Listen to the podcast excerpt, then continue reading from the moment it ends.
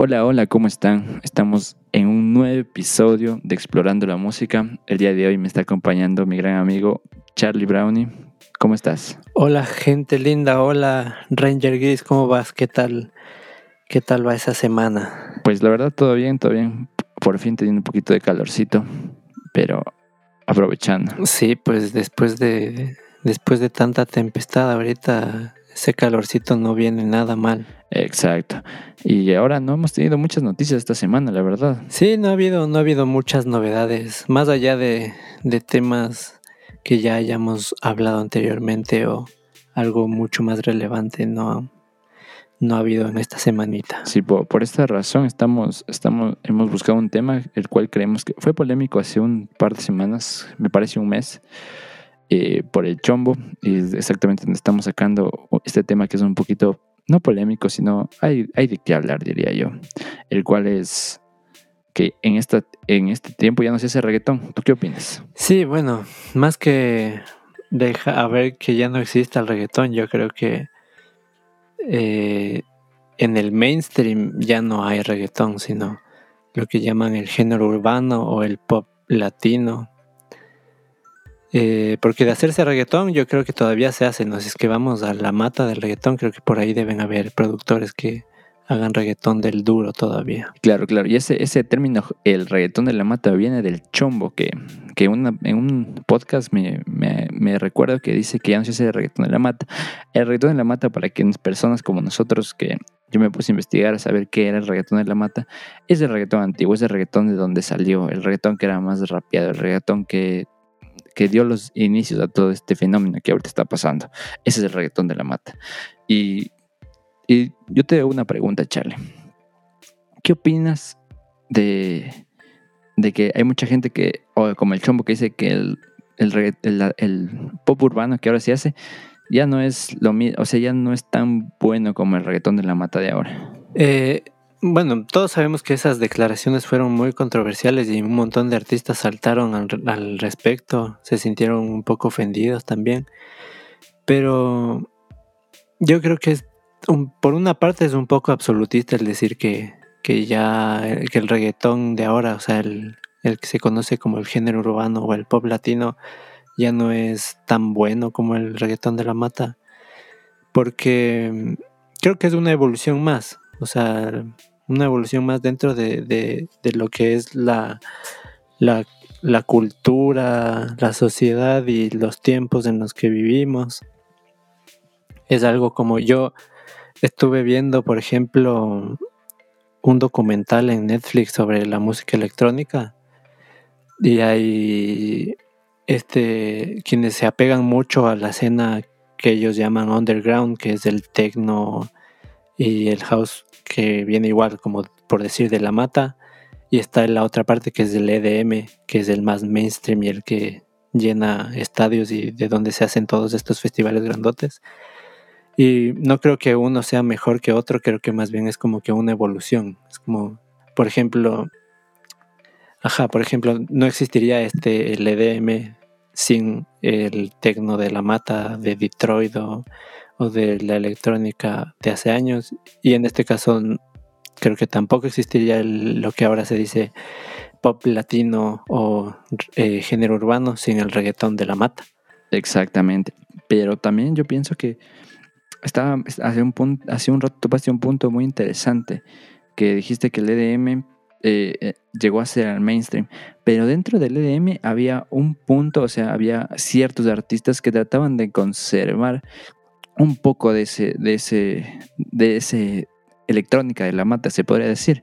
Eh, no era exactamente, tenía su punto mainstream, pero por ejemplo me pongo a ver que no hacían tantas colaboraciones con, con artistas famosos para tener la aprobación, sino hacían su música tirando hacia lo, hacia lo más comercial, pero manteniendo mucho del, extracto de, la electrónica de la mata. Y en lo personal, a mí era el, la electrónica que más me gustaba a mí, más que el mainstream que llegó a ser.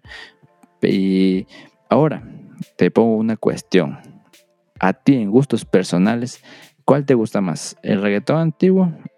¿O el reggaetón de la mata, se podría decir? ¿O ahora el pop urbano, que se podría también decir? Em, yo sí eh, prefiero el, el reggaetón de la mata, la verdad.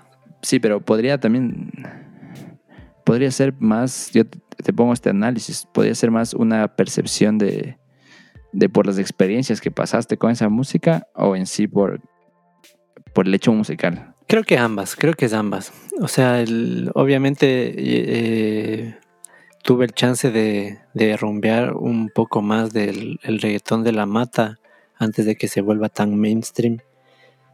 Eh, pero musicalmente el- la, la, la cuestión de que el reggaetón de la mata sea mucho más, no sé si decirlo minimalista quizás, o, sea, mucho más simple por, por decirlo así. Eh, por ejemplo, una de las grandes diferencias es que ahora el pop latino tiene muchas progresiones que son muy comunes de la música pop eh, que se conoce normalmente. Y el reggaetón de la mata eh, a lo mucho tenía uno o dos acordes. Claro, y era, era, Entonces, el hecho del rap también. ajá, le daban mucha, mucho más énfasis al, al cantado y a cómo cada cantante tenía su flow y la forma de, de hacerte bailar con su letra más que con la melodía o con algún eh, leitmotiv o Con un hook, con un gancho que tenga Ajá, ahí la, eso, la canción. Ajá. Me parece una muy buena análisis. Yo te pongo mi punto de vista. Yo también prefiero, prefiero el, reggaetón de la mata. Tal vez no era mucho de mi tiempo ese reggaetón, pero eh, sí, sí, sí lo rumbié, sí lo rumbié mucho. Hasta ahora lo sigo escuchando, me gusta mucho. El de ahora también no me parece malo. Siento que es un género totalmente diferente, totalmente nuevo. También me gusta, pero lo que sí puedo decir es que hay que, hay que saber disfrutar de los dos.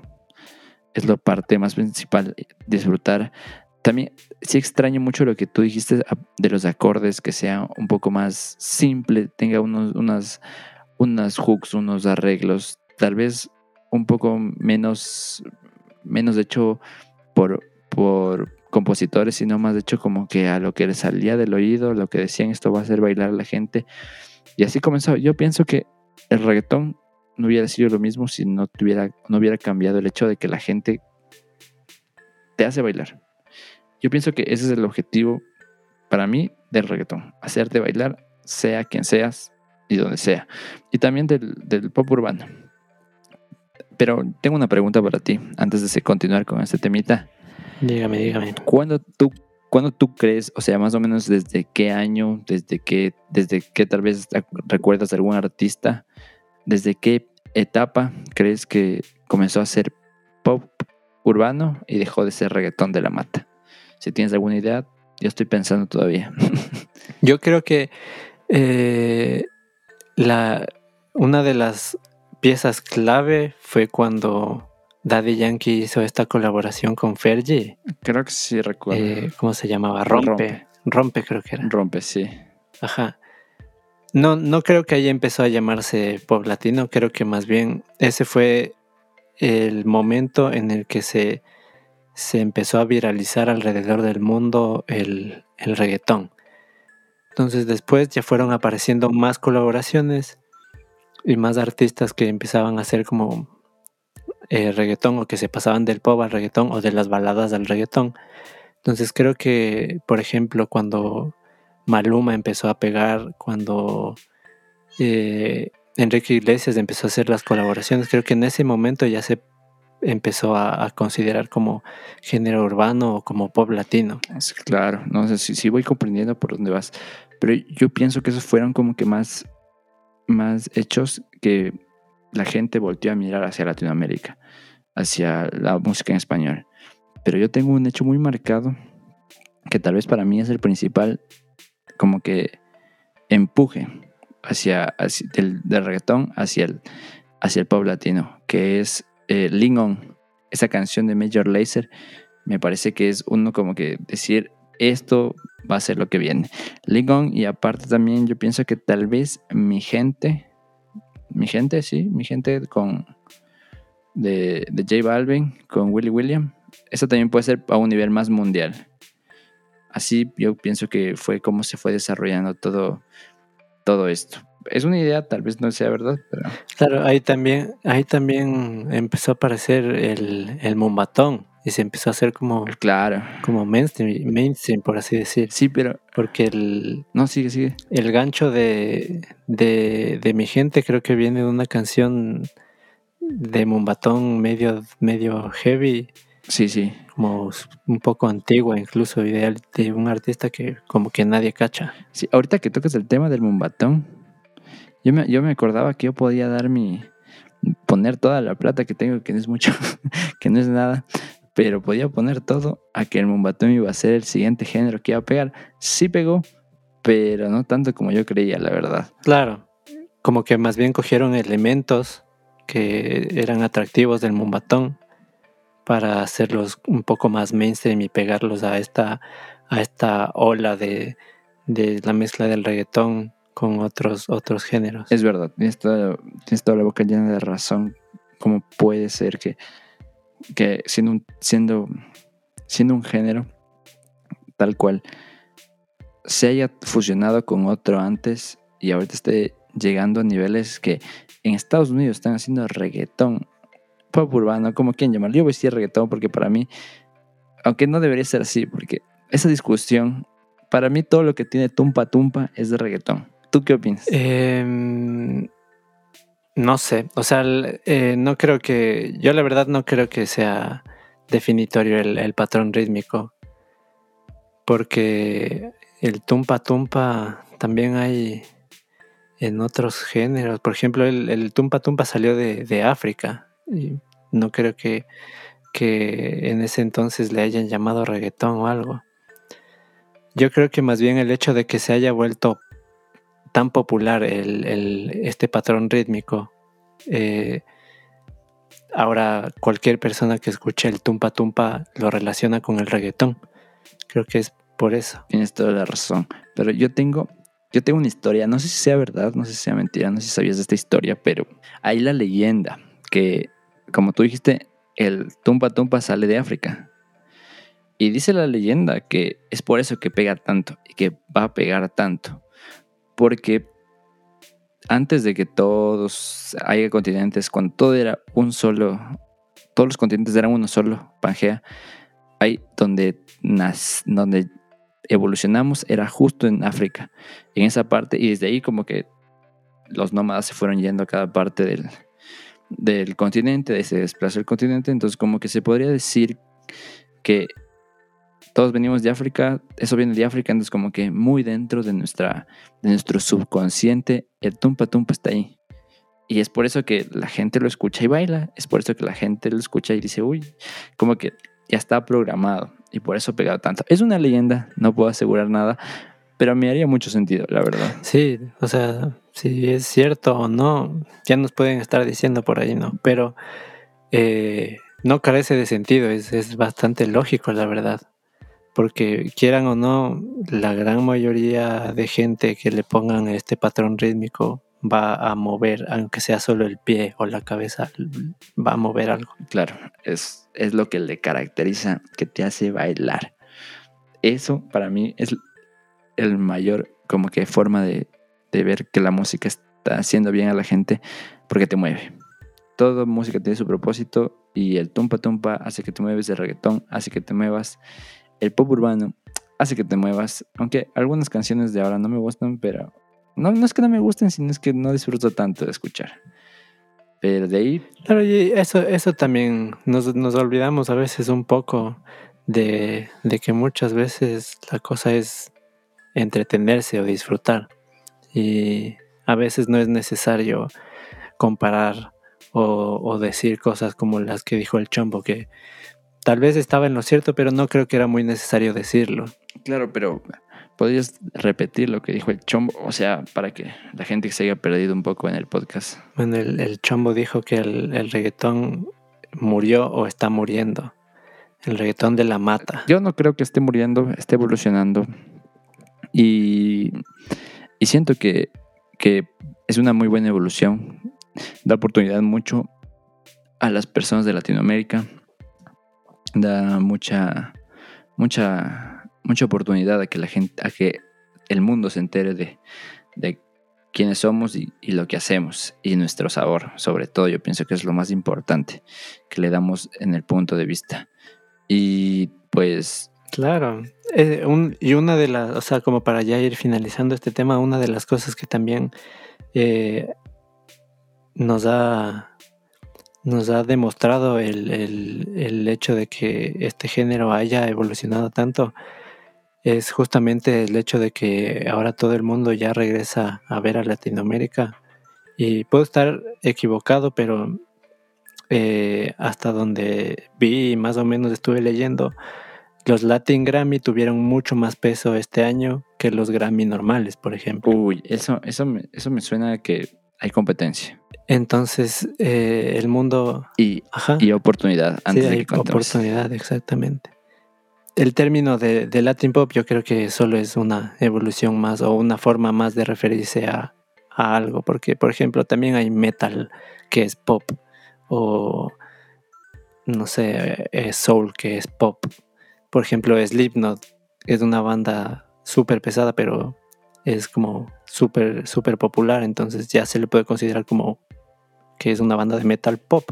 Entonces aquí entre nosotros yo podríamos decir, o sea, yo te doy esta idea de que el pop latino puede llegar a ser un subgénero del reggaetón de la mata. Sí, puede ser.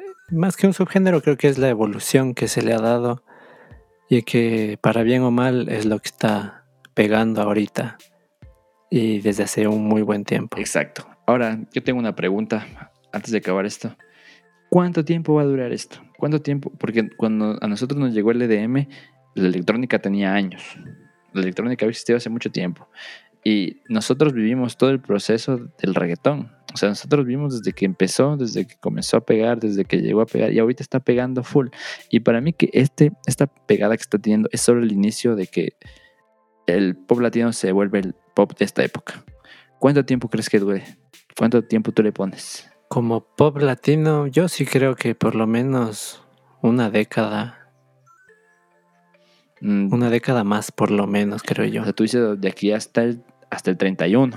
hasta el 2030 yo creo que va a pegar. Mm, muy bien. Yo, yo, le voy a Si es que tal vez, tal vez es mucho tiempo, ¿no? Pero como que me pongo a pensar también en... En las evoluciones. Justamente en las la evoluciones, ajá. sí te cacho, sí te cacho. Estoy entendiendo tu punto. Yo tampoco, no le doy mucho, porque como en el anterior capítulo tratamos de lo, lo lo efímera que es la popularidad en, las canciones en estos tiempos, pues yo le doy la mitad, yo le doy cinco años, yo le doy de aquí hasta el 2025, mm, a lo mucho 26. Ah, esa sí va a estar en el mainstream. Esa es mi, idea, mi, mi, planteamiento. Sí. Y ahorita también eh, analizando, se nos está alargando por el tema, pero bueno, ahorita analizando un poquito, un poco más, es como que eh, yo creo que en ese tiempo también van a ir como que yendo y viniendo los artistas entre el reggaetón de la mata y el, el Latin pop. Porque, mm, eh, por ejemplo, en varios temas de J Balvin empezaron a ser como muy, muy este, apegados al Latin pop, pero en colores hay uno que otro tema que tiene mucho del, reggaetón de la mata o el, mismo Bad Bunny igual está como que yendo y viniendo entonces. Claro sea, yo pienso que el que el éxito está en yo pienso que el éxito en estos tiempos de los artistas está en apegarse como que más hacia un lado tal vez. Combinar los dos como que un poco más de reggaetón de la mata un poco más de latin pop pero está como que un 75% hacia un lado. Como que irte un 75% más y el reggaetón en la mata, ahí está el éxito. Porque vas a encontrar un público más fiel. Y también del otro lado, si te vas hacia un Latin pop, un 75% manteniendo unos elementos de reggaetón en la mata, también puedes llegar. Ese es mi punto de vista como productor, te lo digo. No soy tan bueno, pero ese es mi punto de vista. Sí, sí, tiene, tiene muy, muy, muy buen peso ese punto, la verdad. Y para concluir, yo pienso que tenemos tengo una, una pregunta que ya te, la, ya te la he hecho personalmente. ¿Qué piensas tú o hacia dónde va los géneros? ¿Hacia dónde crees que la música va a evolucionar después del Latin Pop? O sea, ¿hacia dónde? ¿Qué crees? No, no digo que nos aciertes, como, o sea, más por tus gustos, ¿tú qué crees que vaya a pegar después de eso? A ver, yo he visto que está creciendo mucho el tema de, del, del amor a las raíces o de dónde venimos, entonces probablemente empiece a, a ver mucho de eso y se empiece a ver en el mundo. Y en cuanto a este, patrones rítmicos y, y melodías y tal, yo creo que las cosas que se están generando en África van a empezar a pegar mucho más en el mainstream. Muy bien, yo, yo apoyo, yo apoyo lo de África. Yo siento que todavía no le he tocado a África, pero después de Latin Pop, más bien yo voy a apostar y espero después de aquí a 2026 escuchar este podcast y decir, ve, ya tiene. Pero eso es otro tema, pero yo pienso que la música mainstream se va a ir hacia África porque la percusión de allá, todo lo que tienen, todas esas raíces, todo eso como que está muy dentro de nosotros, iba a llegar a un nivel muy, muy alto. Sí, em, yo vi por ahí una noticia que no la traje al podcast porque me pareció que es todavía un poco, un poco rebuscada, pero vi que hay gente, mucha, mucha gente haciendo música en África, pero mucha gente. Que este año están saliendo un montón de artistas, no hacia el mainstream todavía, pero que hay proyectos a, millón. Se está moviendo. Y hay movimiento. Qué locura. Entonces esperemos cuando llegue eso y decir no nos equivocamos. De escucharon primero de nosotros. sería muy bueno, sería muy épico, pero esperemos, esperemos. Por, lo, por el momento, disfrutemos del reggaetón, del reggaetón de la mata, del reggaetón del pop latino. Disfrutémoslo, porque la música es para disfrutar. Si quiere, Carlitos, díganos su pensamiento también, o si quiere, preséntenos el siguiente tema. Sí, eh, gente, hay que, hay que recordar que no, no es una competencia la cosa. La música no, no, no es una competencia. Y bueno, vamos a pasar a, un, tema. Hemos estado hablando un poco ya de, de, cómo la industria está tratando de volver a salir después de, de la pandemia o en estos tiempos de pandemia que todavía estamos, pero ya en la recta final. Em, surgió esta semana una noticia bastante, bastante importante en España porque se realizó el primer concierto masivo sin distanciamiento. Y este, esto sirvió como tanto como una prueba para ver cuánta gente se puede contagiar o qué tan cierto es que es necesario el distanciamiento en este tipo de eventos y también para que la gente empiece a disfrutar de nuevo de estas cosas. Claro, claro. A mí me pareció súper impactante. Imagínense, 5 mil, creo que estás hablando de la misma que yo estoy hablando, 5 mil fanáticos en el concierto de Paul San Jordi. Eh, recibe, imagínate, 5 mil personas en un espacio, están pegadas. Obviamente mantienen ciertas medidas de bioseguridad, como la mascarilla que se les entregó una a todos y, de, y tenían que usarla todo el concierto. Pero sin distanciamiento, la gente, yo estoy viendo una foto y la gente está pegada como un concierto normal, pero ya nos da una luz de esperanza. Plan piloto, yo no sé si es que fue en este, en este, en este concierto que decían que tenías que tú entrar con tu prueba de COVID. Eh, se, se, hacían pruebas eh, en el concierto, o sea, había gente Ajá. El mismo día. Eh, se hacían pruebas de antígenos en el concierto y también eh, la gente tenía que llegar con, con una prueba hecha antes. Y dicen que posteriormente van a esperar unas dos semanas para volver a hacer pruebas para ver qué tan, qué tan efectivo es el, el hecho de volver a hacer el, conciertos de forma masiva. o sea que la gente que fue al concierto sirvió de experimento, literalmente.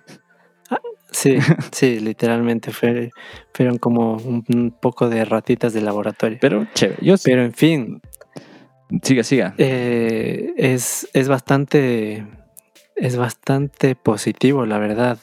Porque la gente ya necesita este tipo de cosas. También este, voy a unir una noticia que leí eh, hace unos días igual a esto que estamos hablando ahorita.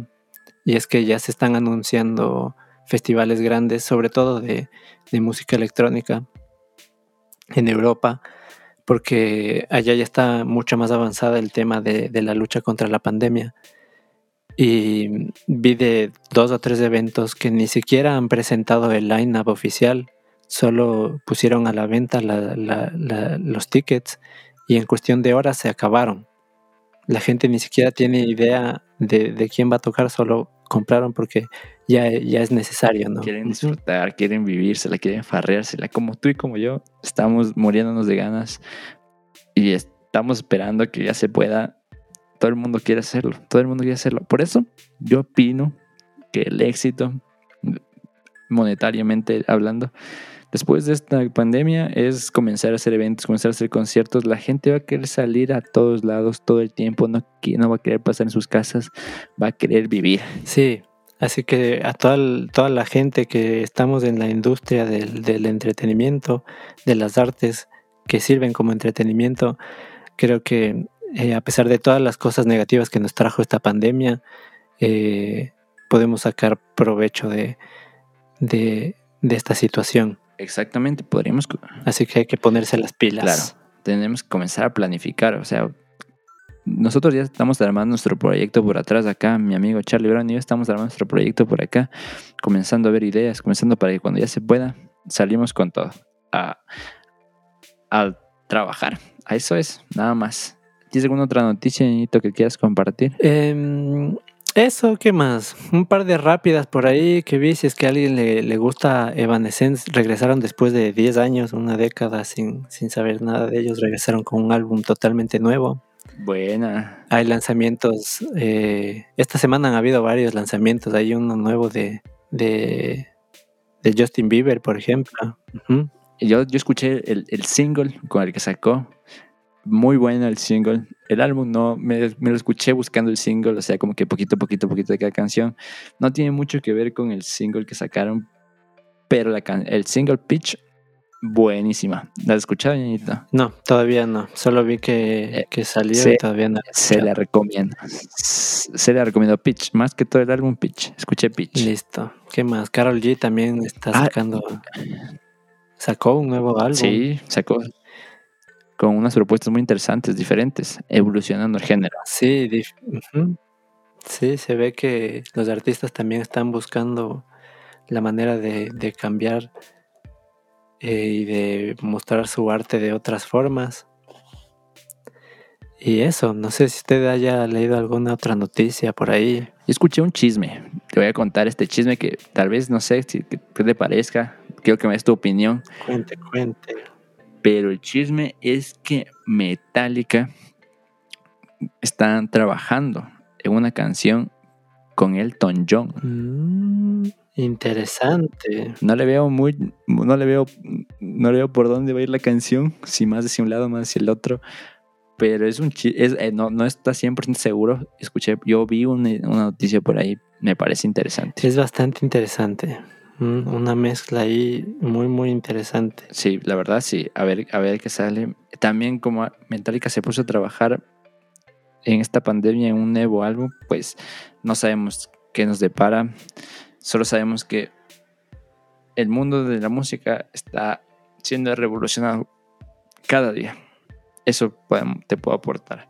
¿Qué opinas? Antes de irnos, dime qué opinaste de, de lo que hablamos hoy, de todo en general. ¿Qué opinaste de este podcast? Bueno, este podcast estuvo, estuvo bastante entretenido, ese tema de, de cómo los géneros van evolucionando y cómo el mainstream los van cambiando es, es bastante, bastante largo Sí, la verdad sí. y es de algo interesante de ponerse a hablar. También con, con un aire como de, de alivio, de, de saber que ya estamos eh, en la recta final de, de esta pandemia y de que a nosotros, las, las personas que nos dedicamos al arte, que nos ha afectado tanto, eh, ya podemos empezar a ver la luz, es bastante reconfortante. Sí, la verdad sí. Estamos tratando de aprovechar cada oportunidad que tengamos para seguir haciendo arte. Todos los que están en esta industria. Y yo pienso que yo solo antes de despedirme quiero dejar no sé cuán, no sé, la verdad no sé cuántas personas escuchen esto, pero si eres artista y después de esta pandemia pienso que en verdad hay que unirnos y apoyarnos entre todos, porque mientras más gente empuje, más rápido vamos a llegar a, a salir todos. Así que ese es mi, mi mensaje para terminar esto. ¿Tú tienes algún otro comentario, ñañito? Eh, bueno, eh, realmente un gusto como siempre estar aquí con ustedes. Ya, ya vamos despidiéndonos. Eh, como siempre es, es, muy divertido poder estar aquí hablando un poquito de las cosas que, que suceden y de lo que uno piensa al respecto. Así que el sentimiento es mutuo, Ñañito. El sentimiento es mutuo. Muchas gracias. Será hasta el siguiente episodio. Un gusto, Ñañito. Yo también me despido. Lastimosamente, hoy nos pudo acompañar Kingo.